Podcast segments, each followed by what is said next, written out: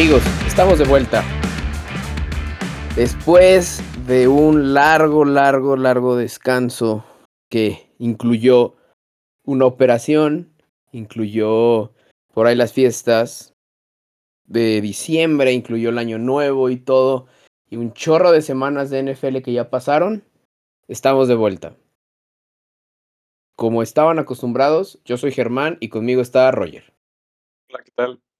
Ya por fin de regreso después de las vacaciones forzadas. De las vacacionzotas, yo ya tengo una nueva nariz. Tenemos nuevos, tenemos nuevos ánimos, tenemos playoffs, tenemos, tenemos muchas cosas que contar y decidimos regresar para hacer este episodio antes de los de que empezara la postemporada, pues para compartir con ustedes lo que lo que más nos gustó y lo que menos nos gustó de ahora sí ya la temporada regular que acaba de concluir, ¿no? Pues vámonos luego, luego, porque queremos empezar por darle un muy rápido repaso a la última semana y decirles quiénes fueron los equipos que están ahorita en los playoffs. No vamos a, a, ahondar tanto porque pues, hay, hubo partidos totalmente irrelevantes, pero sí vamos a hablar eh, de los que tuvieron que ver para que los equipos estén ahorita ya en la postemporada. Tuvimos el sábado Broncos Chiefs, que no tenía mucho de pues, que ver, nada más ahí si los Chiefs ganaban y los Titans perdían el siguiente día, tenían posibilidad de quedar número uno de la, de la conferencia y pues no pasó. Un Eagles Cowboys me dio muchos puntos, pero pues también no se jugaba nada. Y la verdad es que hablar de juegos como de los Vikings contra los Osos, de los Bills contra los Jets, a pesar de que los Bills calificaron, pues no tiene mucho sentido. Más bien, quería preguntarte rápido, pues yo creo que los tres partidos más, más interesantes y que más tuvieron que ver de ese domingo, empezando con el de los Steelers contra los Ravens, que por un rato parecía que iba a ser como una especie de duelo de malos, que se terminó definiendo en, en tiempo extra. Y pues ganaron los Steelers y eso desencadenó, junto con otro partido del que habíamos a hablar, desencadenó una serie de cosas que parecía que, que solo en Madden iban a, podían ocurrir y siempre no, como nada más así rápido para no hundar tanto. ¿Cómo viste ese, ese resultado de 13-16 ganando los Steelers?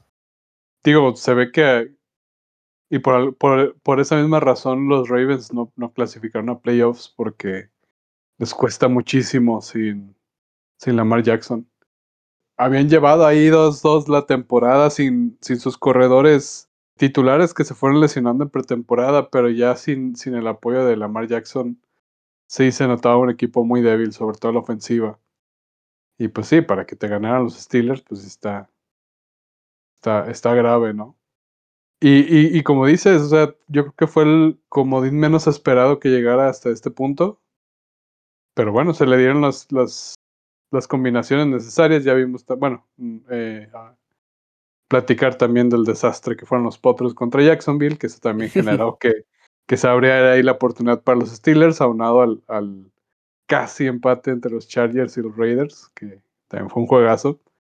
Pero bueno, digo, no sé qué tan relevante va a ser la participación de los, de los, de los Steelers, quiero decir. Eh, se enfrentan a los Chiefs en, en postemporada, pero pues bueno, ya todos pensábamos que ya, ya se había despedido Ben Roethlisberger de la NFL y pues al parecer tiene una, al menos una oportunidad más, ¿no? De, de dejar un mínimo un buen sabor de boca en su despedida, en su año de despedida. ¿Sabes como a qué me, me recuerda, obviamente, sin entrar en comparaciones sin sentido, me recuerda como, por ejemplo, con el Mundial de Foot, este, pasan equipos así como eh, Bulgaria calificó octavos, así como, o por ejemplo, Irán. Como, como Suiza que con tres empates pasa. Exactamente, o sea, se me figura que es así como de, oh, ya sabemos todo lo que va a pasar, pero mira, los playoffs y, y sobre todo la ronda de, de wild card es algo tan impredecible que si bien recuerdo hay algo así como 56% de las, en las últimas temporadas donde los no favoritos han ganado. Entonces no hay que descontar nada, aunque más al rato te, que, hablemos de, de, predicciones, tengo unos datos que te voy a pasar de los Steelers que vas a ver, porque sí hay que adelantarnos y hablar de que esto no va a pasar por el lado de los Steelers, pero sí se siente así como, eh, bueno, pasaron. Sí, pro probablemente de todos los juegos de, de ronda de comodín, para mí este es el más disparejo, incluso más que el Eagles contra el contra Tampa Bay.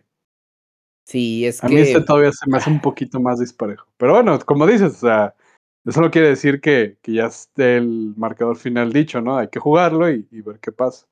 Sí, como el, el, la frase esta que usan refiriéndose al, al, al, fútbol americano como lo conocemos acá en México, que es any given Sunday. O sea, cualquier cosa puede pasar. No hay que, no hay que.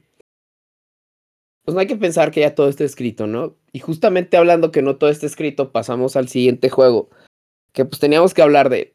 Teníamos que hablar de él porque fue. Pues ahora sí que. Me puse a pensar. Yo creo que existe en el top 3 de resultados que nadie se esperaba de toda la temporada. Los Jaguares de Jacksonville terminaron ganándole sorpresivamente y, yo vi el partido y, y, no parecían los Jaguares que, que quedaron dos con dos victorias nada más. Terminaron ganándole a los a los Potros de Indianapolis 26-11. ¿Viste el juego? ¿O tienes algo que decir de, de ese de ese resultado? Lo dejé de ver, te soy honesto. Estaba tan enojado. Híjole, del lado de, de, Jacksonville sí, o sea, yo creo que como no tenían nada que perder, pues yo creo que sin presión, contra un rival divisional, pues de ahí les podía quedar eh, consuelo el haberle quitado la, la posibilidad de quitarle los, los playoffs a, a, Indianapolis y lo lograron.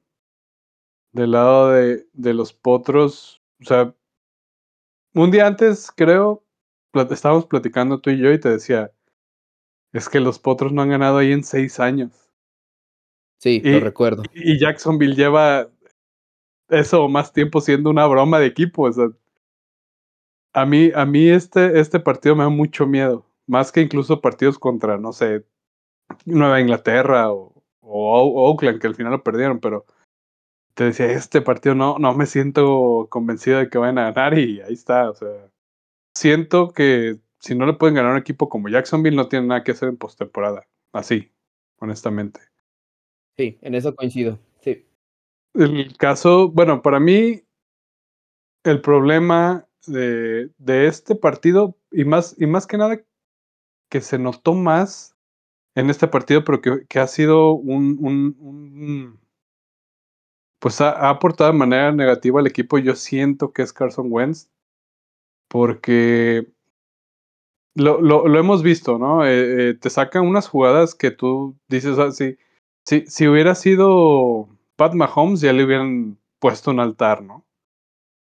Pero luego se avienta otras pases tan sencillos, siempre volando a los, a los ofensivos, eh, de repente arriesgando ahí el, el, balón que por suerte no cae en, intercepciones.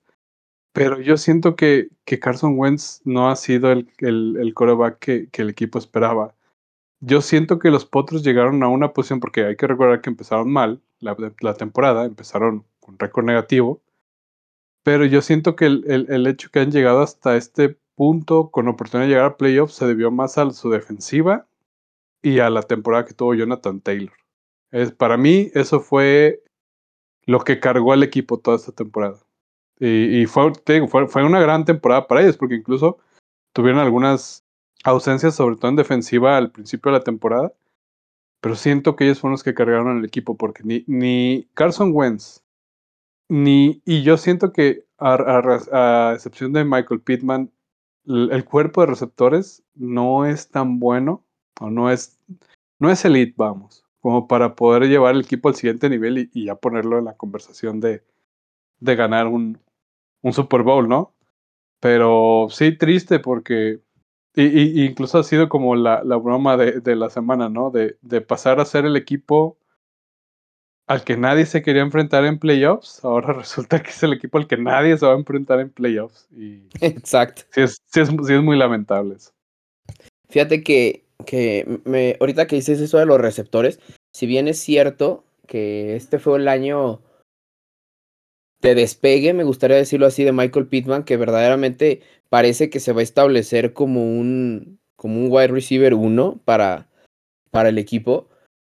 Yo siento que les falta, digo, también lo que te voy a decir no es como que este tipo de jugadores crezcan en los árboles, pero siento que les falta un, un ala cerrada tipo Suckers, algo, algo, ¿sabes? Como aquí, como, como quién, como el de los Steelers, como Pat Fryermuth, algo así.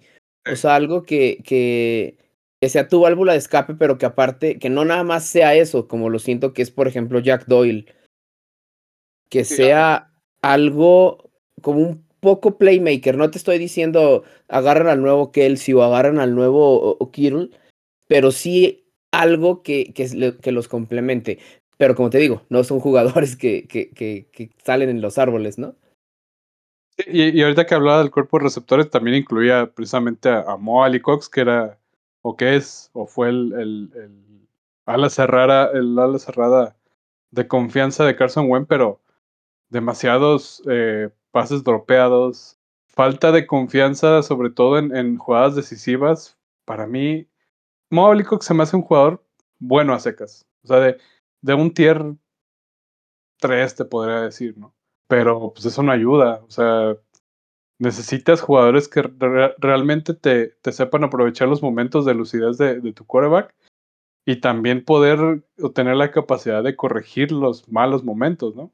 Y, yo siento que en, ese caso Moalikov no es suficiente para, para el equipo.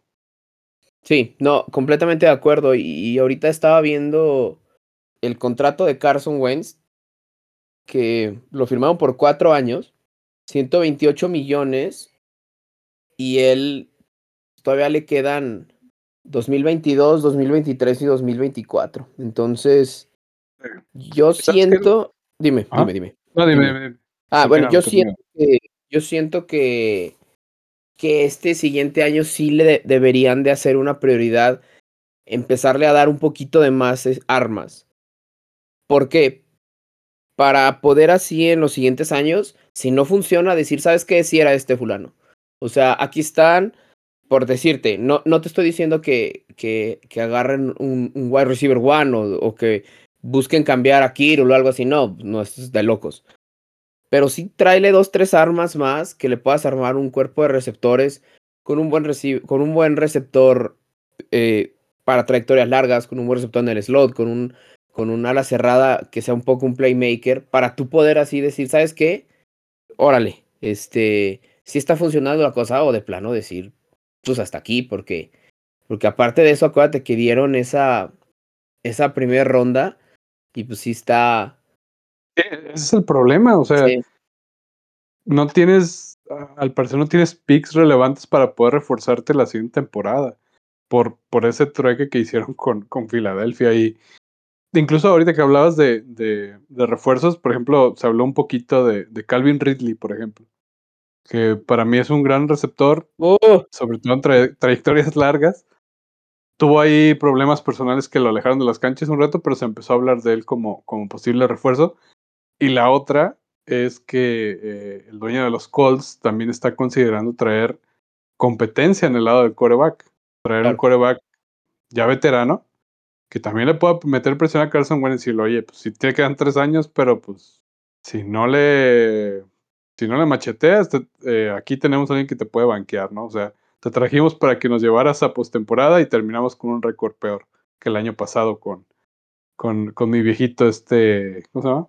Con Rivers. Eh, con Philip Rivers, Simón. Rivers. Entonces, ay, no sé, no sé, yo creo que sí deben de haber varios cambios, incluso también por el lado del coach de Frank Reich. Ay, ay. A mí, a mí es un coach que siempre me ha dejado muchas dudas. Al parecer está respaldado para la siguiente temporada, pero no sé, no sé, no sé qué tanto pueda mejorar este, este equipo con, con, con nuevos jugadores y que, y que sepan reforzarlo correctamente, ¿no? De acuerdo. Fíjate que otra, ya, ya para cerrar este tema rápido, otra de las posibilidades sería que, que pues pudieran buscar a lo mejor algún coreback colegial, ¿no? En tercera, cuarta ronda, como para irlo, pues para que sepa Carson Wentz que ahí tiene alguien que al parecer lo, lo agarraron pensando en un proyecto, pues que lo tenga ahí detrás sentado en la, en el, depth chart, pero que sepa que ahí está, ¿no? Ya, ya hablaremos un poquito más, este, que esté más cerca el draft traeremos nosotros algunos nombres que nos gusten, también a lo mejor necesidades de ciertos equipos, pero si tú me dices ahorita que a lo mejor algún coreback que esté proyectado para cuarta ronda va con los potros, yo creo que se suena bastante bien para que sepa que hay, que hay algo de, de competencia. Sí, sí, sí el, ah, creo, que, creo que es una de dos. O si el proyecto es seguir o más bien, si el proyecto va a seguir siendo alrededor de Carson Wentz, creo que lo mejor es reforzar tu línea ofensiva para que le den más tiempo y le quiten presión. Corredores, o perdón, receptores, quiero decir. Mejorar el cuerpo de receptores. Si no va a ser alrededor de Carson Wentz, porque yo siento y es la percepción que tengo que no están seguros todavía, ve, juégatela completamente por un coreback que, que pueda competir con él el puesto de titular. Esa es, mi manera de, verlo. Nada más para, para completar, hay dos nombres que a mí en lo personal me gustan muchísimo, que son Kenny Pickett, que viene de la Universidad de Pittsburgh, y a mí en lo personal me gusta mucho un coreback que se llama Matt Corral, que viene de, de Ole Miss. Ya hablaremos un poquito más, pero guarden esos nombres porque a mí me... Acuérdense que los corebacks en el draft se mueven de acuerdo a necesidades, no tanto a talento. Entonces son nombres que van a sonar, ya hablaremos un poco más, más cercano a, la época del draft de ellos, pero son nombres que hay que ir considerando y pues por qué no también para los, para los potros, ¿no? Y pasando al, al último partido de estos que tuvieron implicación ahora sí para la postemporada, pues fue el partido que me provocó casi tres paros cardíacos el domingo por la noche. No tienes idea de cómo estaba. Era, ay no, fue una montaña rusa. Tampoco me quiero extender mucho porque pues, es el juego de la temporada y todos en todos lados han estado hablando de, de qué fue lo que pasó. Pero los Riders terminaron ganándoles en tiempo extra a los, a los Chargers de Los Ángeles, 35-32. El trámite del partido fue justo como, como yo creo que hasta antes de esa, de que lo, de esas dos últimas series ofensivas de los, de los Chargers fue muy parecido al trámite de cómo fue el juego en la temporada regular, donde los, los Raiders anotaban o hacían buenas, este, o se acercaban y no anotaban y los Chargers dos, tres series seguidas anotando, anotando, ¿no?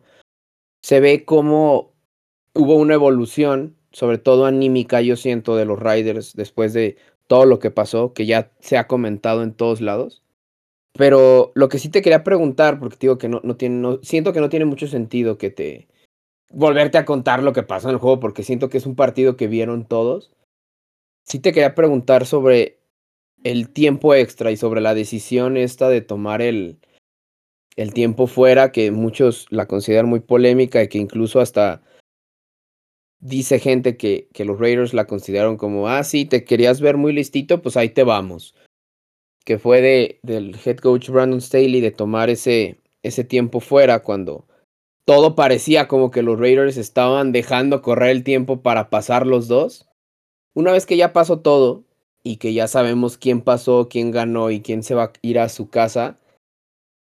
Y tú me preguntas a mí como fan de los Raiders, a mí no me hubiera gustado, no por el hecho de que hubieran pasado los dos, sino porque nos iba a tocar contra los Chiefs. Y los Chiefs, ¿eh?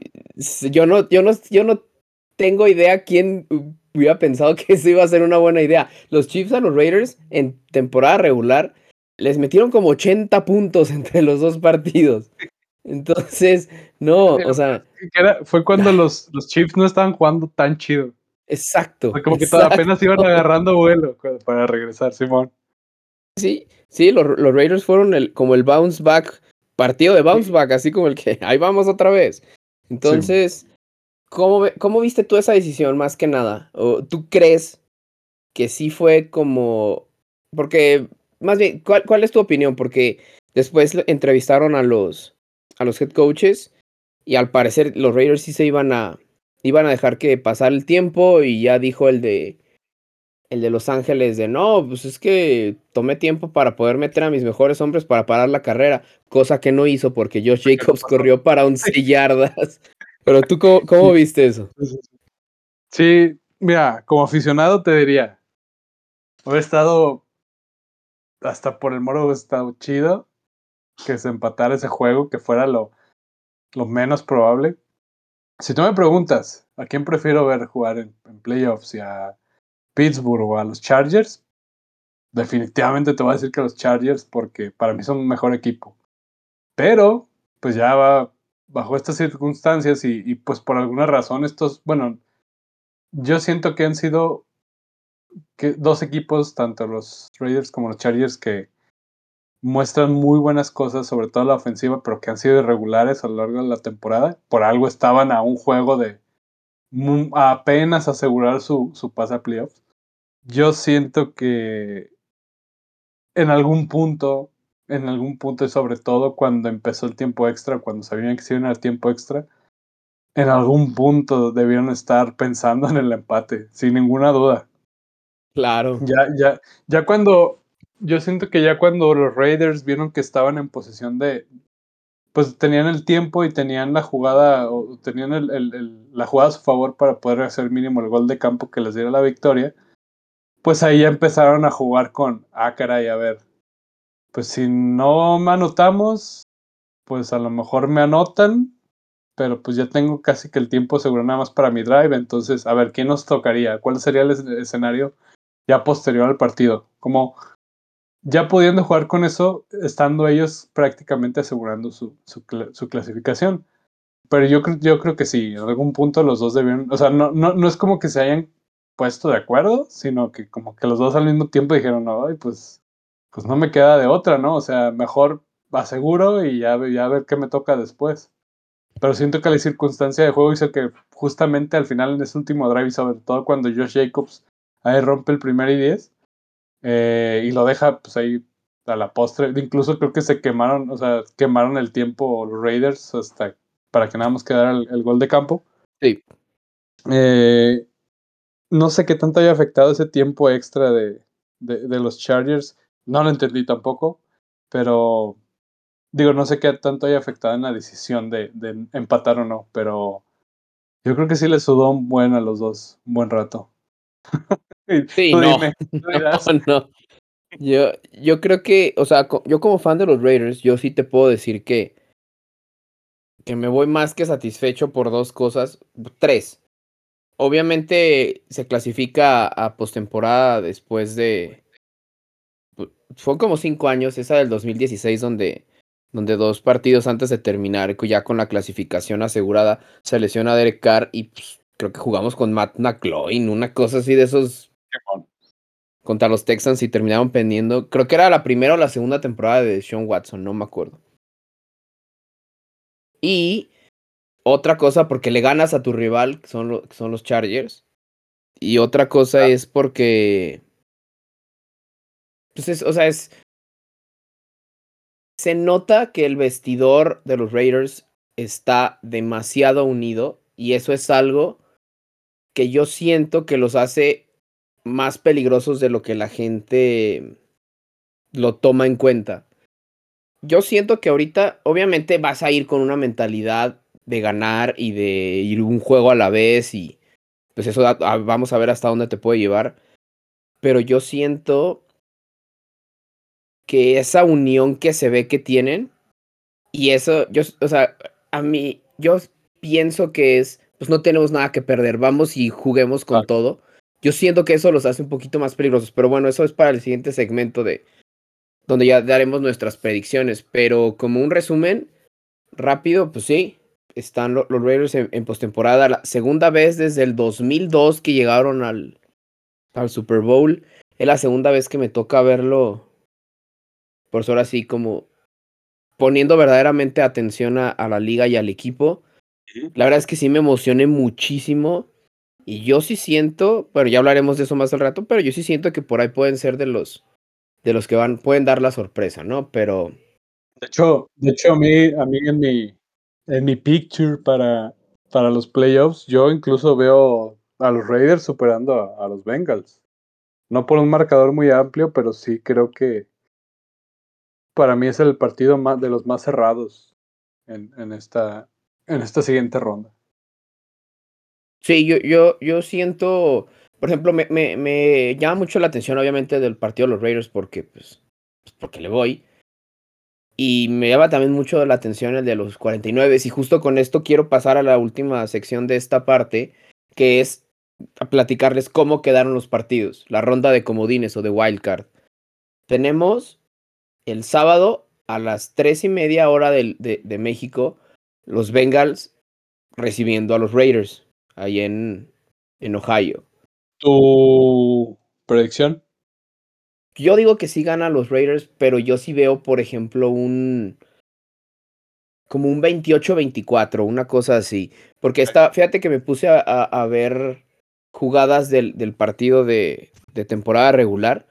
Y algo que hicieron los Raiders y que obviamente no se habla mucho porque el marcador quedó muy abultado son dos cosas.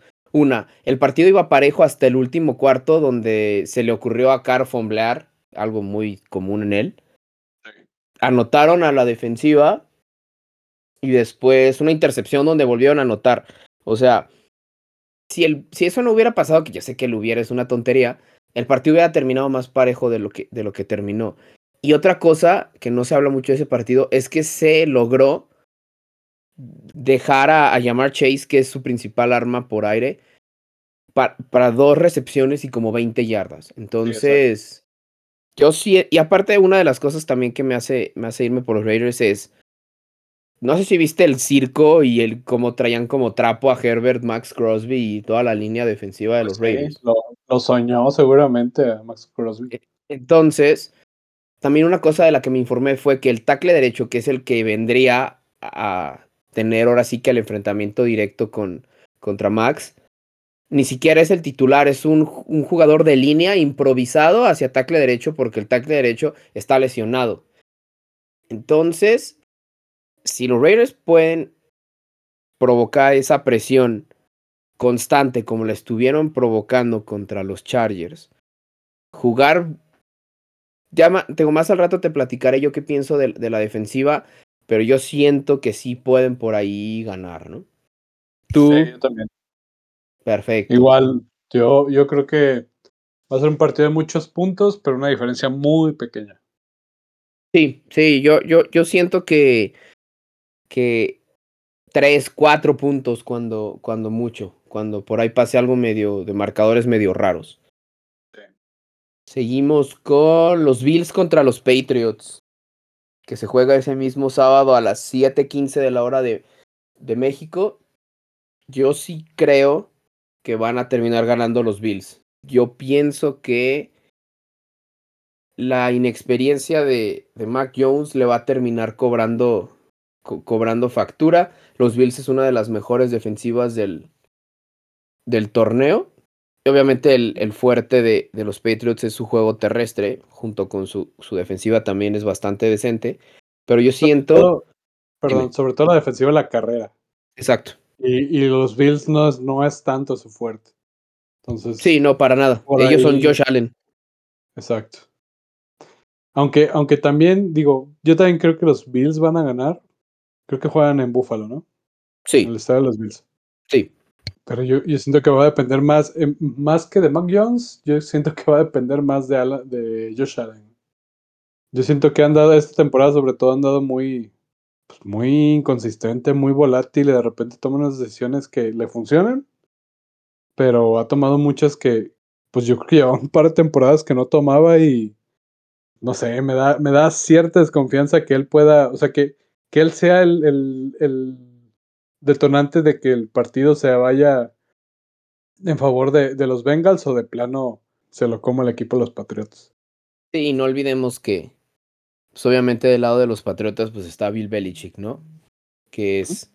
Viejo Entonces Bill Belichick es Bill Belichick. Todos sabemos lo que significa y lo que representa ser, o sea, toda la tradición y toda, todo el, el poderío que trae detrás, ¿no? Entonces, yo sí veo que ganen los Bills, pero eh, yo sí creo que va a estar, va a ser un partido con, no con muchos puntos, yo sí creo que medio se van a anular y la verdad es que no he checado y no sé si vaya a haber este, climas medio extremos, porque ya ves que en Búfalo se dan.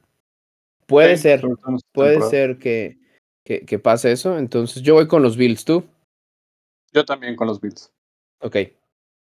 Pasamos al domingo a las 12 del día. Tampa Bay contra Filadelfia. Pues no, no hay mucho que decir. Si bien Filadelfia es la mejor ofensiva terrestre de la liga, ahí, exacto, ahí Jalen Hurts y todo su, pues ahora sí que su backfield. Pero pues yo creo que si hay algo que para bien Tampa Bay es la carrera, ¿no? Entonces, Sí, claro. pues si a eso le agregas que tienes a Tom Brady, pues ya prácticamente no, yo creo que sí va, va a haber diferencia de más de un touchdown en el, en el marcador. ¿Tú? Yo también. Sí, totalmente cargado del lado de Tampa Bay. Incluso, digo, no sé si Chris Godwin ya vaya a regresar. Creo que todavía no. No sé. no- incluso creo que ya ni va a regresar. Creo que no- ya ni va a regresar, exacto.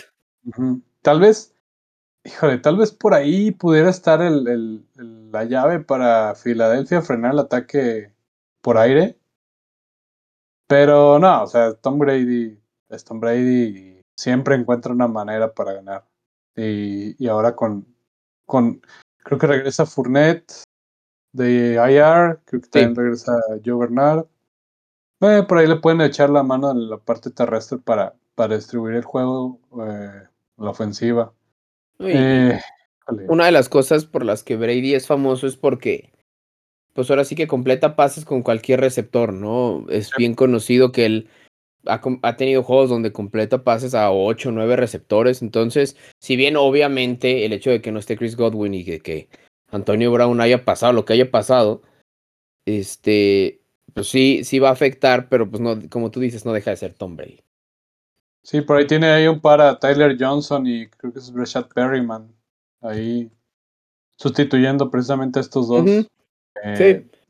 Y aún así le está dando juego. O sea, son, sí están recibiendo muchos pases y, y pues con eso le está alcanzando el equipo para, para llegar lejos. No sé si en rondas posteriores eso pueda ser una, una les pueda perjudicar, sobre todo si llegan a, a enfrentarse a equipos como Green Bay o probablemente la defensiva de los Rams, pero pero de que gana este partido, yo siento que no hay ninguna duda.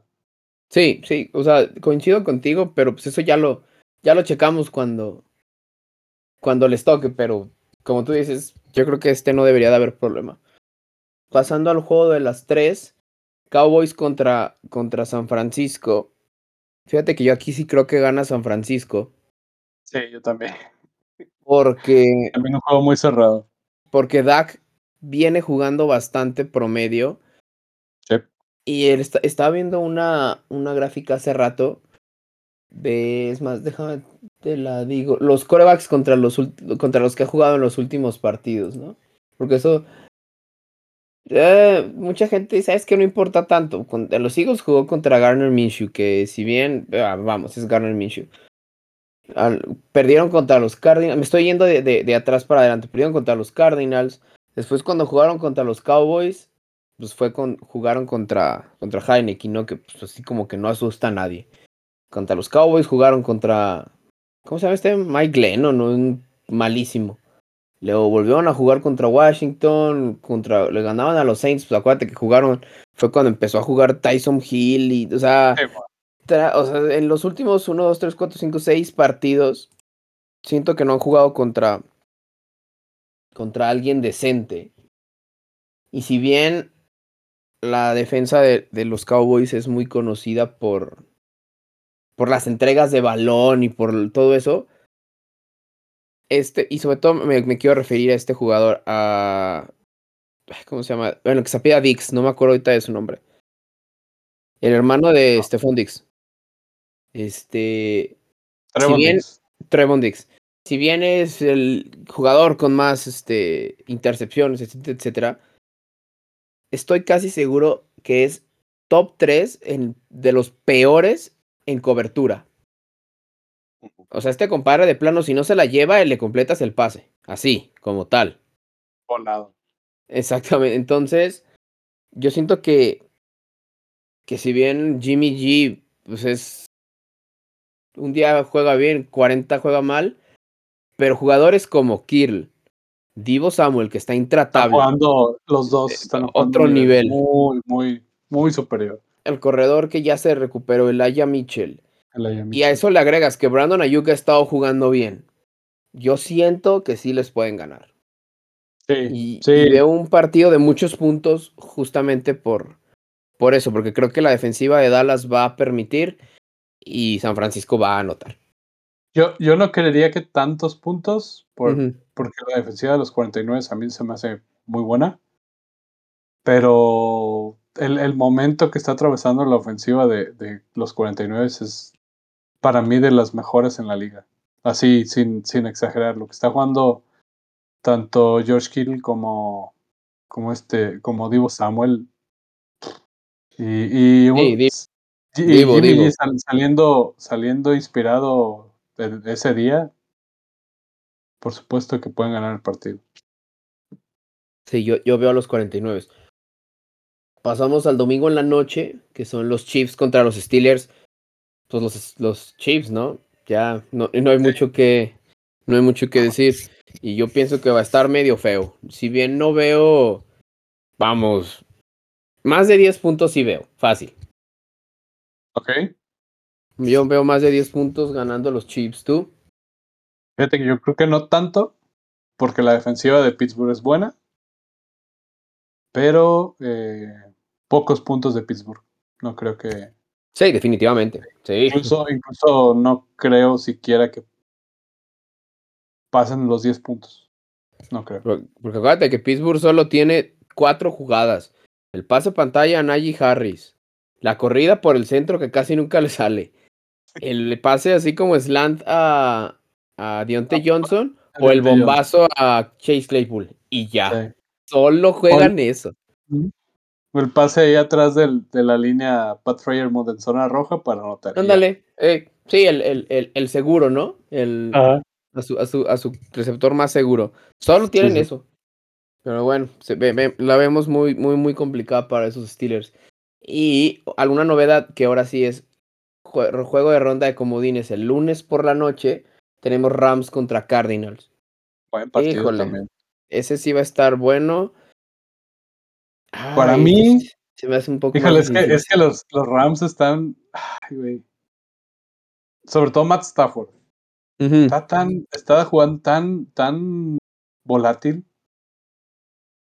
que de repente es el Matt Stafford de los mejores momentos en Detroit y de repente es Jared Goff.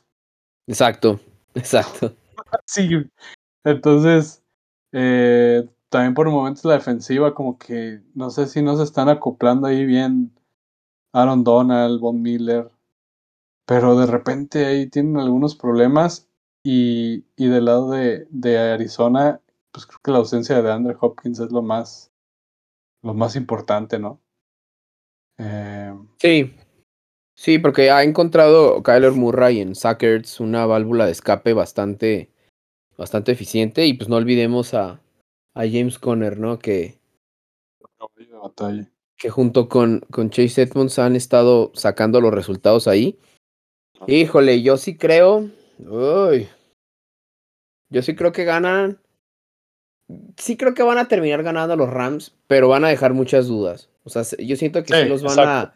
Sí los van a. a, se van a dejar ver muy, exacto, se van a dejar ver muy vulnerables. Y yo sí creo que de, de ronda divisional no pasan, ¿eh?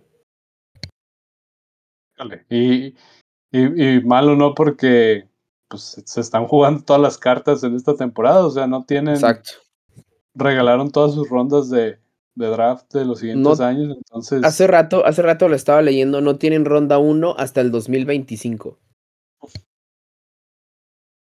Ronda 1, o sea, ni siquiera... Sí, sí, sí. está muy complicado, pero sí, sí, sí. Sí, claro, obviamente eh, por ahí pueden hacer treques y, y como quieras, pero... Pero, pues es que este, este año es el bueno, o sea el Super Bowl es en, el, en su estadio. Se tienen que hacer todo lo, humanamente posible. Creo que hicieron, recontrataron un safety, no sé si estaba retirado, se me pasó el nombre hace rato, pero tienen que sacar de donde puedan para poder, o sea, la prioridad es este año, ya, ya, ya veremos los siguientes, pero este año es el bueno. Sí, tiene que ser Von Miller, trajeron a, al ridículo de oh. OBJ, o sea, todo ese tipo de cosas, este, ellos van por todas las canicas esta temporada. Esta temporada tiene que ser, entonces va a estar también interesante de ver cómo, cómo evoluciona ese, ese partido. Son seis partidos, todos bastante decentes, entonces se viene un buen fin de semana de, de fútbol americano. Y después pasando este partido ya nada más nos quedarían 1, 2, 3, 4, 5, 7 partidos para que se termine la temporada y volver a ver algo de fútbol americano hasta agosto, finales de agosto.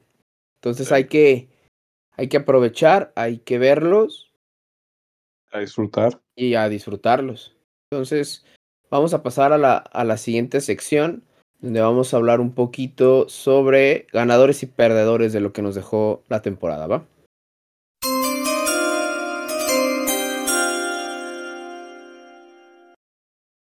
Pasamos a esta sección donde vamos a hablar rápidamente sobre, sobre ganadores y perdedores que nos dejó la temporada 2000, 2021, ¿verdad? Sí. Ya que se terminó, vamos a hacer algo, una dinámica muy rápida, nada más cada quien va a decir un ganador y perdedor tanto de equipo como de jugadores, ¿no? Voy a empezar para que más o menos vean cómo funciona esto. Ganadores, pues obviamente tengo tengo que irme con mis chicos, con mis muchachos. Al empezar la temporada, aquí lo tengo rápido. Aquí está. Al empezar la temporada, a los Raiders se le pronosticaban cinco victorias cinco victorias en los casinos, tú podías apostar para, o sea, la línea de victorias que te daban los casinos de los Raiders era de siete. Entonces se pronosticaban siete victorias y con ahorita que son 17 partidos, 10, 10 derrotas, ¿no? Recordemos rápido por lo que pasó a los Raiders, lo de los emails de Gruden, tiene que renunciar el incidente con Henry Rocks lo tienen que correr y está en un proceso penal bastante feo.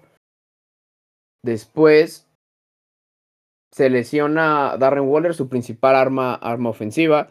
Se lesiona Trayvon Mullen, su principal esquinero.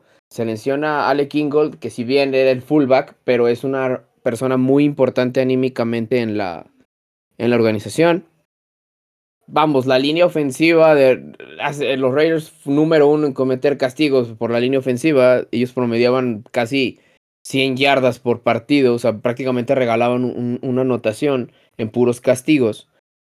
Hace dos semanas, Nate Hobbs, uno de los quinta ronda del año pasado, que fue una de las gratas sorpresas para el equipo, fue encontrado dormido afuera de un casino ahí en Las Vegas. Entonces, todo esto, más tener coach interino, más tener, pues se podría decir ciudad nueva porque la temporada pasada jugaron sin, sin público. Yo siento que sí merece un... Vamos, merece un mérito muy grande el hecho de que, de que después de todo esto estén en pretemporada, ¿no? En pretemporada, no más. En postemporada anímicamente yo siento que los capitanes de los del equipo, tanto Max Crosby como Yannick Ngakwe, como Derek Carr, en el vestidor los mantuvieron a flote y pues mira hasta dónde hasta dónde llegaron, ¿no? Y un equipo perdedor para mí esta temporada para mí serían los Seattle Seahawks, porque es un equipo aparte de que es la primera temporada que Pete Carroll y Russell Wilson juntos van a tener con récord negativo, ponte a ver todas las armas que tienen a la ofensiva, ¿no? Tienen a uno de los receptores más dominantes físicamente de la liga, tienen a Tyler Lockett, que es una amenaza extremadamente importante en rutas largas. tienes a uno de los, cada que hablas de corebacks, top 5 corebacks, Russell Wilson está ahí. Tienes a este, pues ahora sí que head coach bastante exitoso. Tienes piezas muy interesantes en la, en la defensiva, no tanto en, la, en los profundos, que es donde están flaqueando mucho, pero pues tienes cosas bastante, bastante decentes. Y que estuvieras eliminado de los playoffs como desde hace cuatro o cinco semanas. Sí, obviamente en los últimos partidos, ya cuando no peleabas nada, ya ganas y todo. Pero sí siento que fue una temporada bastante, bastante mala para, para estos Seahawks. Y vamos a ver cómo, cómo regresan para este 2022, porque se habla mucho de, que incluso Russell Wilson puede estar buscando ahí un, un cambio, ¿no? Que pues yo ahorita, si tú dices Russell Wilson está disponible, mínimo va a haber 10 equipos que te van a aventar dos rondas, dos primeras rondas. Entonces vamos a ver cómo evoluciona todo esto, pero a ver, tú dime tus ganadores y perdedores en cuanto a en cuanto a equipo. Para mí, el mayor ganador de esta temporada para mí es Cincinnati. Yo, yo creo que mucha gente no esperaba que, que, ganaran la división y fueron uno de los equipos más importantes en, en la conferencia americana. Lo que hizo Joe Borro este año después de la lesión aquella Washington me parece. Eh, la, la, temporada pasada sobreponerse a eso y de repente jugaron a un muy buen nivel me parece algo, algo muy bueno. Eh, llega su compadre este año como, como novato, llamar Chase, que también hace un temporadón, rompiendo un montón de, de récords y aunado a eso también su, su, pareja ahí en el ataque aéreo que es T. Higgins, ¿no? que, que poco se habla de él como de, de manera mediática, pero que realmente ha, ha sido una pieza clave para que el equipo esté en, en playoffs. Y, y, y, para mí es eso, o sea, estar por encima de rivales como los Browns que por ahí también tuvieron irregularidades, Baltimore incluso, eh, Pittsburgh que peleó ya hasta, aunque no parecía, pero peleó ya hasta el final, pero me parece que Cincinnati es, es, es una grata sorpresa verlo ahí en, en, en, en playoffs, un equipo que normalmente no compite y me parece que tiene sobre todo las armas ofensivas necesarias para poder estar ahí, eh, pelear, ¿no? O, soñar a, a, lo mejor en, conseguir un, una victoria en, en, playoffs que me parece, creo que desde hace como veintitantos años no logran. Y para mí esos son los ganadores. Y en el caso de los perdedores, hay varios. Incluso te podría decir por una parte que Indianapolis, pero para mí el mayor perdedor, aunque no sea tan mediático tampoco, para mí fue Washington. Venían de hacer una muy buena temporada la pasada, se quedaron ahí en, ronda de, comodines. Eh, este año fue un desastre, por más que ahí se recuperaron a, a, mitad de temporada con, con una serie de victorias consecutivas. Taylor Heineke no es no es lo que se esperaba que fuera como, como mariscal de campo titular. Ya sabemos que al principio se, se lesionó Ryan Fitzpatrick, pero se esperaba mucho de él, se esperaba también mucho de, de, su, de su ataque. McLaurin fue una sombra de lo que ha sido eh, años anteriores. Antonio Gibson también se esperaba mucho de él, incluso en muchos partidos terminó siendo relevado por, por McKissick porque de plano no, no, pues no generaba nada, ¿no? No generaba nada para su equipo en, en cuestión de, de, juego terrestre. Y, y, más que nada la defensiva, que fue de las defensivas más dominantes el año pasado, eh, aceptando muchos puntos, teniendo muchos errores. Eh, no sé en qué, no sé en qué lugar terminó la defensiva en, en, en puntos recibidos, pero me parece que, que en todos, en todos los campos, por decirlo así, eh, en todos los números, eh, me parece que es uno de los peores equipos esta temporada. Cuando incluso muchos lo proyectamos, y me incluyo, eh, hasta para, con posibilidades para poder ganar la división. Entonces, para mí, aunque te no sea un equipo tan mediático, para mí Washington se esperaba mucho de ellos. Y pues a mí me sorprende mucho que equipos incluso como Filadelfia hayan terminado por encima de él. Para mí eso, ese es el equipo perdedor en este caso.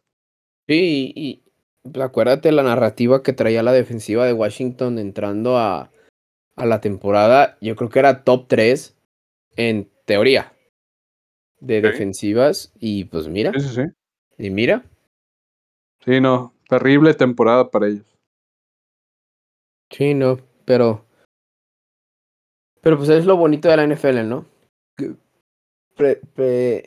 Predices algo y mira lo que, lo que termine. claro. Nadie, tiene la respuesta correcta hasta que los partidos se juegan. Exacto. Y ahora para, para cerrar, un jugador que podrás tú considerar ganador y un perdedor. Empiezo yo si quieres. Para mí ganador. No me voy a ir por la, por la, por la obvia que sea decir Jamar Chase, pero a mí me gusta, me gustó mucho Jalen Waddle, el receptor de, de Miami. Que creo que rompió el récord de recepciones para un receptor novato que tenían Quan Bolding hace. Uh, pero a mí se me hace que si Miami, después de la tontería que para mí se me hizo que hayan corrido a Brian Flores, si Miami va a producir algo los siguientes años, sea Tua, que yo sí creo que también debe decidir Tua, pero sea Tua o decidan irse por otro camino, yo creo que mucho va a tener que ver con cómo esté jugando Jalen Waddle y para mí fue una de las mejores sorpresas, súper seguro, era de las, o sea, de las armas preferidas, y no la preferida junto con Mike Gesicki para, para Tua. Y para mí es de, de los jugadores que más me gustó y que voy a seguir viendo. E, era ver cómo corre las rutas, ver cómo ajustar el cuerpo, sobre todo para los, para cuando le mandaban pases, que tenía él que, eh, pues la redundancia, ajustar para, para poderlos capturar. Era, era padrísimo. Excelente, excelente receptor. Y decepción de jugador, pues no me gustaría decirlo, pero yo creo que Christian McCaffrey, porque no tanto por el fantasy, eso no, no creo que tenga nada que ver, pero ya es el segundo año, ¿no? Que juega tres partidos y los demás lesionado, luego vuelve a jugar uno y se vuelve a lesionar. Entonces no sé, porque según yo leía al doctor Vicente ahí en Twitter, que no hay algo así como estar propenso a las lesiones, pero si bien lo que hay es esta realidad de que cuando tú juegas en la NFL no es si te vas a lesionar, es cuándo te vas a lesionar. Es tan físico y tan potente lo que estás haciendo ahí, o sea, te expones demasiado que es cuando te vas a lesionar, ¿no? Y pues, desgraciadamente lleva la mejor arma ofensiva de los, de los Carolina Panthers, dos temporadas consecutivas no jugando. Entonces, y fíjate que también podrás agregar a otra persona de ahí de ese, de ese equipo como, como Sam Darnold, que si bien no se esperaba mucho, pues terminó siendo una porquería. Pero, pero sí, y, y, te digo de, de, de, Christian McCaffrey no tanto porque juegue mal, sino pues porque básicamente tú viste los primeros tres partidos y que iban 3-0 las, las Panteras era porque pues estaba jugando Christian McCaffrey. Entonces, sí me, me, deja muy mal sabor de boca la temporada otra vez de Christian McCaffrey. ¿Tú con quién te quedas? Uh, mover con dos corredores. El primero, la, gran sorpresa y sobre todo porque es, del equipo al que le voy, es Jonathan Taylor. Este año fue de explosión para él, como todos sabemos. Eh, me da gusto porque en Indianápolis, sobre todo en los últimos que te diré, 15 años, pues básicamente el, juego se cargaba de lado por aire. El equipo ha tenido grandes receptores en, las últimas décadas, pero no sabía o no, no había saltado al, al, nombre un, un, corredor que realmente marcara la diferencia, ¿no? Y es el caso de Jonathan Taylor. A mí, para mí, el, el, el, el juego que él despliega es increíble no, no creo que sea tan, tal vez tan dominante como el caso de Derrick Henry, que seguramente si no se hubiera lesionado Henry hubiera sido el, el campeón ahí de, de en yardas en, en, la liga. Pero lo que hace Jonathan Taylor el año de explosión, sobre todo lo que hace después del, del contacto, eh, a mí me parece uno de los corredores más atléticos de, de la liga y más capaces, sobre todo cuando, cuando se despega de, de, o la manera en la que se despega de, sus, de, la defensiva rival. A mí, a mí se me hace una grata sorpresa. No sé si le alcance para ser MVP, sobre todo porque se quedó fuera de playoffs, pero para mí es la grata sorpresa de esta temporada. Y del lado contrario, muy parecido a lo de McCaffrey, pero yo voy con Saquon Barkley.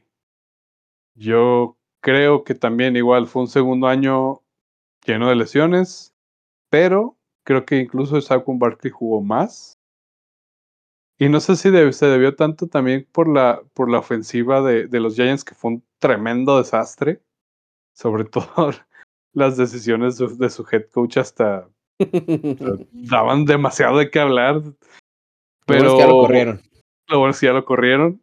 Pero eh, creo que influyó mucho que.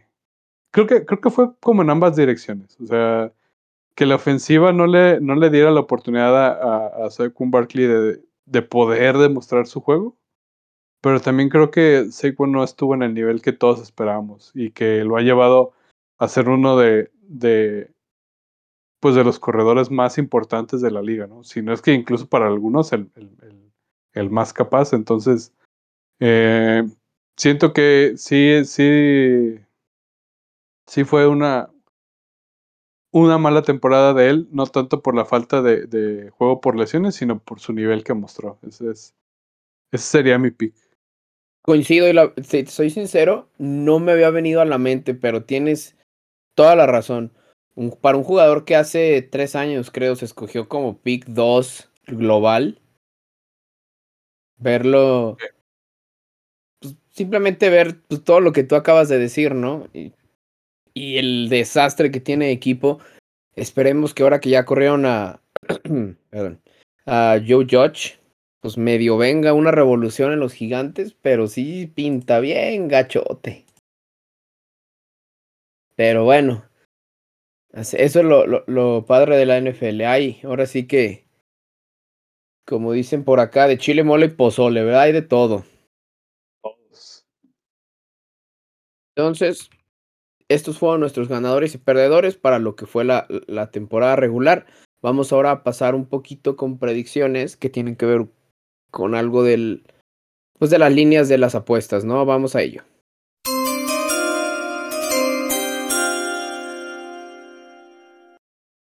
Muy bien, ahora vamos a seguir rápido con una, una dinámica que se va a tratar de ver Vamos a hacer unas predicciones muy parecidas a las que hicimos al principio del programa, pero lo vamos a hacer de la mano de, pues de las líneas que tienen los casinos más o menos para ver si, pues si, somos muy buenos o no, ¿no? Perfecto, déjame nomás abro aquí para verla. Nomás les explico rápido para la, para la gente que no esté muy familiarizada con cómo se mueve esto. Hay tres apuestas principales a money line, money line le decimos a cuando uno apuesta porque va a ganar el partido, así como tal. O sea, si tú quieres apostar a que van a ganar, por ejemplo, los, los Patriots a los Bills, existe una tipo de apuesta que se, se le llama money line o ganador, así también lo van a encontrar. Otro tipo de apuesta es el total, que es bien sencillo. Es sumando los puntos que anoten los dos equipos, si va a estar por encima o por debajo de un total que te pone el, el casino, ¿no? Y hay una que es un poquito más complicada de entender que se llama handicap. Handicap es, una vez que se haya terminado el partido, tú le agregas o le quitas puntos dependiendo de la, pues ahora sí que de lo que tú escojas, ¿no? Ejemplo rápido, tenemos nosotros aquí que, vamos, vamos al ejemplo de un partido que ya pasó los Riders contra los, contra los Chargers, ¿no? Quedaron 35-32. Ahí el handicap que se estaba ofreciendo en el casino era más 3.5, perdón, era menos 3.5 para los San Diego Chargers, San Diego, para los Ángeles Chargers y más 3.5 para los Riders. ¿Qué quiere decir esto? Imagínate que hubieran quedado al revés, 35-32, pero ganaron los, los Chargers y tú le apostaste al menos 3.5 a los Chargers, de esos 35 les tenías que quitar 3.5. Se usa el punto 5 para que no haya empates. Entonces 35 menos 3.5 te quedaba en 31.5. Ahí no ganabas porque los Riders, con todo y que ya les quitaste los puntos a los Chargers, los Riders quedaban arriba. Entonces es un poquito medio complicada de entender a primera, pero vamos a tratar de, de pronosticar con, con eso, ¿no? Empezamos con el juego del que ya platicamos, los Riders contra los Bengals. Ya, ya hablamos nosotros de ganador, o sea, nosotros ya, ya hablamos sobre este tipo de apuesta que les digo que se llama Money Line. Pero quiero preguntarle a Roger sobre los totales, que esto es una, una que ya habíamos manejado episodios pasados. El total para los Raiders contra los Bengals está en 49 puntos. ¿Te gustan las altas o las bajas? Combinado, dices. Sí, sí, sí. O sea, que queden, por ejemplo, 30-20, ahí tú ganas, porque son 50 puntos y te vas por encima de los 49. Entonces, ¿qué te gustan? ¿Altas o bajas de 49? Ando, ando en esa línea, fíjate. ¿Andas en 49? Mm, sí, eh, pero un poquito la baja. Poquito. Ok. Fíjate que a mí sí me gusta, a mí sí me gusta altas porque pues, por lo explosiva que llega a ser la, la ofensiva de, de, Cincinnati, ¿no? Tienes toda la razón. Ponle altas, pero también va a estar ligeramente arriba. Sí, o sea, si tú, si tú te pones a ver, lo más común sería irnos por múltiplos de 7 y obviamente esa línea está bien hecha porque pues 49 es un, un múltiplo de 7. Pero pues por ahí algún gol de campo, alguna conversión de 2 que, que se avienten. Yo sí veo altas, sobre todo por los... Por lo, de hecho, aquí tengo unas, unas estadísticas. En ofensivas por el pase. En la temporada regular los Riders fueron la número 6 y los Vengas la 7. Promediando Déjame te digo. Promediando. ¿Dónde están? Ah, ya le cambié. Aquí está, pase. Promediando más de 250 yardas por juego aéreas, ¿no? Entonces, yo veo, como tú dices, no lo veo así clarísimo o muy fácil, pero sí veo las altas de, de, de en este partido. Y ahora sí va la, la, la pregunta que tiene truco porque esto ya es pronosticar el, el resultado. El handicap que nos da el, el, ahorita el casino es, o antes de, antes de decírtelo, un truco para, para reconocer quién es el favorito o quién según el casino es el favorito, es el que, el que tenga en el handicap el signo negativo, es el favorito porque ese es el que le estaría restando los puntos.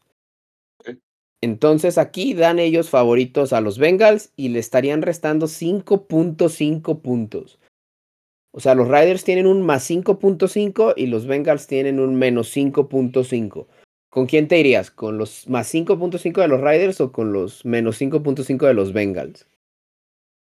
Quiero, a ver, quiero entender bien. Si sí. es más 5.5 de los Raiders, ¿quiere decir que ellos van a ganar por 5 puntos de diferencia? O, imagínate, o... vuelvo al. Vuelvo, imagínate que quedan 21, 21-24, por ejemplo. Y ganan los Bengals pero como tú jugaste el handicap 5.5 a los Raiders, a ese 21 de los Raiders tú le sumas 5.5. Entonces ahí sí, tú sí ganarías la apuesta porque teóricamente tu marcador sería 26.5 a 24. Ya, ya, ok. Entonces, ¿tú, qué, ¿qué, te gusta ahí? ¿Sumarle los, los 5.5 a los Raiders o quitárselo a los Bengals? Pensando ya más no. o menos cómo tú crees que quedarían. Sumárselo a los Riders. 5.5. Sí. Yo, yo, yo coincido contigo. Yo esta línea la vi el lunes en 6.5. A mí se me hizo un regalo. Sobre todo porque por lo general los juegos de comodines y pretemporada en general casi nunca son tan holgados. Entonces, para mí esta línea está, está bastante a favor de los Raiders. Digo, si llegan a perder, que obviamente espero que no, no creo que vaya a ser por más de tres puntos, o cuatro o cinco, ya cuando viviéndote mucho. Pero sí, yo creo que, yo creo que, yo creo que va a ser más o menos así. Yo también me iría por el handicap positivo para, para los Raiders. ahora vamos a pasar. No vamos a, a, checar todos los partidos porque hay unos que tienen unos handicaps horribles. Nada más para que te des un quemón. Hablando de handicap, los Steelers tienen un más 13. Oh. Híjole, es algo complicado. Sí, porque, o sea, como tú mencionaste al principio, no creo que los Steelers hagan muchos puntos. Pero ahí el, yo, yo siento que el análisis no va tanto por ese lado, sino más bien va por el cuántos van a ser los Chiefs. Claro. Para poder alcanzarlos con esos 13 puntos que te suman. Es la línea de handicap más grande que yo he visto en un juego de postemporada en mucho, mucho tiempo. Porque otra línea así disparejona es Tampa Bay contra, contra Filadelfia, que está en más 8.5. Ahí sí, fíjate que yo sí tomaría a, a, Filadelfia, porque sí creo que va a ganar Tampa Bay, pero más de 7 puntos sí se me hace que sería demasiado. ¿Tú cómo ves ese? Está en más 8.5 para Filadelfia y menos 8.5 para Tampa Bay. Híjole. ¿O tú sí crees que vayan a ser no, yo, mínimo yo me, iría, yo me iría por el de Tampa, sí. ¿Sí te irías con Tampa? Yo, yo creo que sí, sí, yo creo que sí va a haber más diferencia. Fíjate que tiene cierta, cierta, o sea, tiene cierta lógica, porque yo en la temporada regular me llegué a ir alguna vez, por ejemplo, con estos handicaps de 17 que tenía Jacksonville con Bills o con ciertos rivales. Y luego Jacksonville terminaba perdiendo por 21 o por 24 y decías, es que son demasiados puntos. Pues sí, pero... Pero pues también hay equipos que pierden así. Claro. Entonces, este está bien interesante. Ahí te va. Handicap de los 49 contra los Cowboys. Es positivo a los 49 porque creen que ellos son los que tienen la desventaja. Y es más 3 a los 49 o menos 3 a los Cowboys. ¿Qué te gusta ahí? Si tuviera que hacerlo, uh -huh. honestamente no apostaría en ninguno de los dos, pero si tuviera que hacerlo, apostaría en el más 3 de los 49. Y qué bueno que me dices eso, porque este es. Esto es algo que. que yo creo que es, es vital cuando empiezas a ver esto. No hay por qué meterle a todos los partidos. ¿eh? O sea, no, no, no tiene sentido. Si un, exactamente, si un, si un partido tú lo ves muy, muy, muy reñido, muy parejo, déjalo y disfruta el partido. Y ya. No te. No te estés estresando ahí con cómo van a quedar para ver si tu handicap te sirve o no.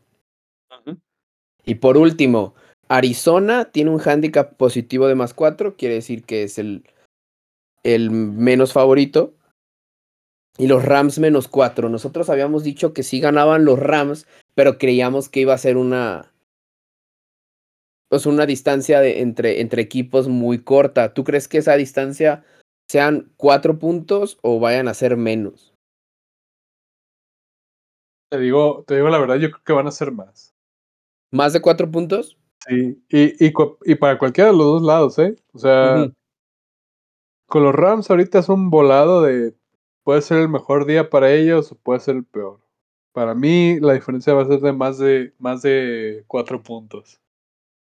Ok, entonces, entonces ahí en ese caso te convendría irte con los Rams, quitándole cuatro puntos. Uh -huh. Quitándole cuatro puntos, vamos a suponer que los Rams ganan 21-28, por ejemplo. Tú ahí fácilmente le quitas esos cuatro puntos a los Rams y sigues, y sigues, o sea, y cobras tu apuesta sin, sin ningún problema. Entonces, más o menos esto fue como una introducción a algo que ya habíamos platicado Roger y yo que les queríamos mostrar algún día, que era pues también más o menos cómo se manejaba esto de las de las apuestas deportivas, porque pues es algo que que últimamente siento que ha estado como medio de moda. Que ya tú ves cualquier partido, sobre todo de la Liga Mexicana, y 17 y Caliente y Play Do y, y Betcris y todos. Entonces nada más para que para que vayan más o menos viendo cómo cómo se maneja esto, no somos para nada apostadores profesionales o damos tips o cosas así, simplemente vemos cómo funcionan estas cosas, ¿no? Ire, iremos como otros programas metiéndonos un poquito más y pues vamos a ver qué, qué va saliendo, ¿no? yo creo que con esto terminamos la, la parte de, la, de las predicciones que teníamos para con, con las líneas de apuesta y ya nada más vamos a terminar contándoles cómo terminó la, la liga de fantasy que teníamos, la oficial en el podcast en, en Sleeper. Vamos para allá.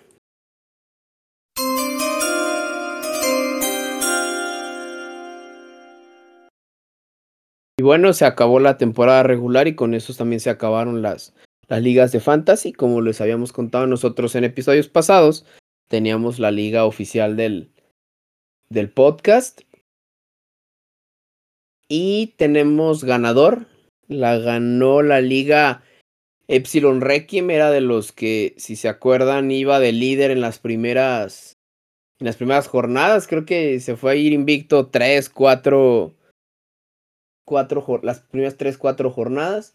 Lamentablemente a mí me tocó perder la, la final por que estábamos ahorita viendo por como por cuatro puntos, ¿verdad? Sí. Sí, por ahí tuve a. sí, por ahí tuve a, a, Dawson Knox que esa, ese día no quiso jugar y estoy viendo que en la banca se me quedaron, por ejemplo, 12 puntos con Brandon Ayuk. 12 puntos. O Damian Harris que hizo 17, pero bueno. Lo bueno fue que, pues que ahí está la liga, ¿no? La, primera vez que la hacíamos, conseguimos la gente bastante rápido. Y hecho estábamos, estábamos pensando, tú, tú más bien tú me, me habías sugerido, a ver si el siguiente año la podíamos hacer, aunque sea con una entrada ahí chiquita, pues para, como para alentar a la gente, ¿no? Para que se motivaran. Sí, sobre todo para, para el seguimiento, ¿no? Porque luego y nos ha pasado, se, se llena de, ligas de fantasy, porque pues, uno puede estar en infinidad de ligas. Y de repente son tantas las ligas que uno le pierde, no, no el interés, pero sí el hilo. Y le da prioridad a otras ligas. Entonces, pues eso, para esas ligas olvidadas, pues es un problema porque de repente los equipos no empiezan a dejar de ser competitivos, entonces se carga para algunos lados y, y, realmente se pierde el interés, ¿no? Entonces, pues, qué mejor interés que, que, pues que sea con un incentivo, ¿no? De por medio para, para no dejar de jugar en la liga y sea lo más competitiva posible, ¿no? Sí, claro, no, no, no estamos hablando de entradas de 500, no, no, no, algo simbólico, algo que uno vamos, que no, que no afecte mucho a nuestra, a nuestra economía diaria, pero que sí esté ese aliciente de que si ganas la liga y la manejas bien, pues al final te llevas un, pues hay un extra, ¿no? Está, es, eso, habrá gente a la que le guste, habrá gente a la que no le guste, pero pues simplemente se saca la convocatoria y vas a ver que se llena, porque también hay mucha gente que, que, les gusta, que les gusta jugar en esa modalidad. Nada más, pues ahora sí que ya se terminó la liga, queríamos darle, darle una, un agradecimiento a todos los que, los que se unieron y que sobre todo, como dices, les, les dieron seguimiento a la, a la liga. Tenemos a, al buen Marquina, obviamente, que fue, estuvo con nosotros aquel, aquella vez que, que hicimos el draft. Quedó en tercer lugar, me parece. Quedó en tercer lugar. Está al buen, al buen Epsilon, que obviamente se llevó la liga. Por ahí hay gente como Ángel López, Ángel López, que estuvo bastante activo. Xavi también estuvo activo ahí. Creo que Tima Bocatos también. Que es muy, muy asiduo de las ligas de, de fantasy, también estuvo ahí muy, activo. Rubén Martínez. Eh, Nico, ¿no? Nico, el, el de The Mahomes Show. También por ahí nos, por ahí nos dejó que, que claro que la siguiente temporada se une. Entonces, este año decidimos nada más hacer una, porque era, empezábamos recién el proyecto y queríamos ver si funcionaba y no. Pues a lo mejor y nos vamos por un par, ¿no? El siguiente año o hasta más. Sí, sí, viendo la, la, la demanda, ¿no? De cuánta gente quiere eh, inscribirse a nuestras ligas y pues eso se trata, de que nos divirtamos y convivamos con el deporte que tanto nos gusta, ¿no? Sí, sí, o sea, es, es eso, es es meterle pues ese cierto toque de hay que estar viendo los juegos porque tienes un jugador, pero no deja de ser convivencia y, y ahora sí que camara, camaradería, ¿no? Entre, entre todos los que estamos aquí. Pues volvemos a, a reiterar, muchísimas felicidades a Epsilon, terminó él con un récord de, de 11-3 para terminar la temporada.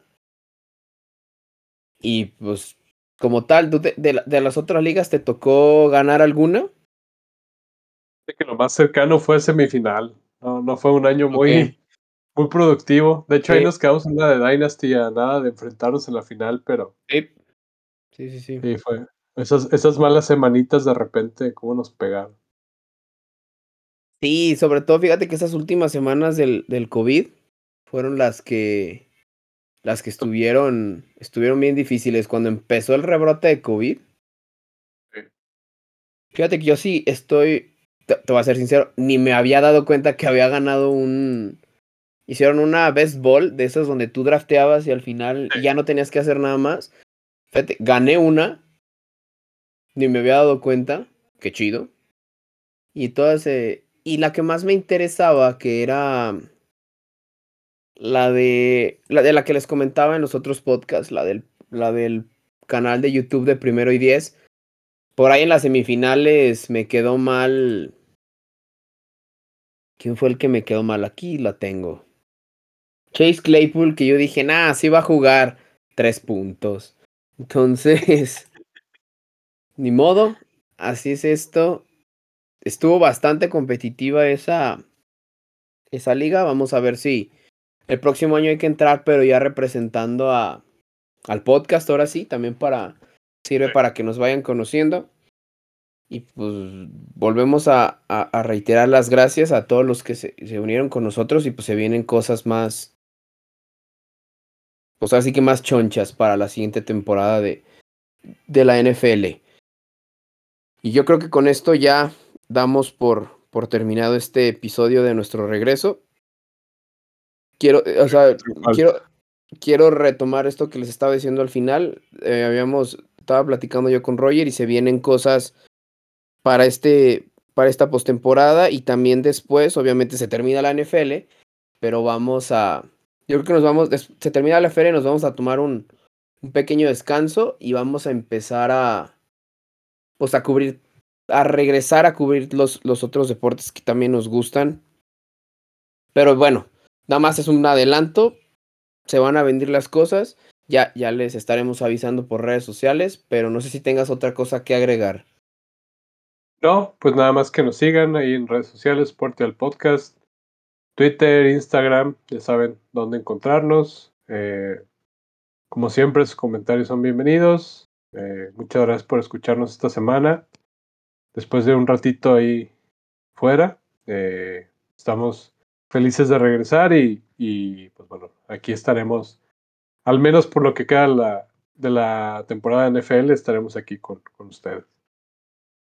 Sí, eh, vamos de aquí a, vamos semana por semana, de aquí a que se termine esto y después vamos a, pues ya les estaremos avisando qué es lo que, qué es lo que se viene, ¿no? Pero yo, sin más por el momento, otra vez de nuevo un placer regresar a sus, a sus dispositivos, a sus aplicaciones de, de podcast donde nos escuchan. Yo soy Germán y conmigo estuvo Roger. Nos vemos, banda. Cuídense. Cuídense mucho y nos vemos. Adiós.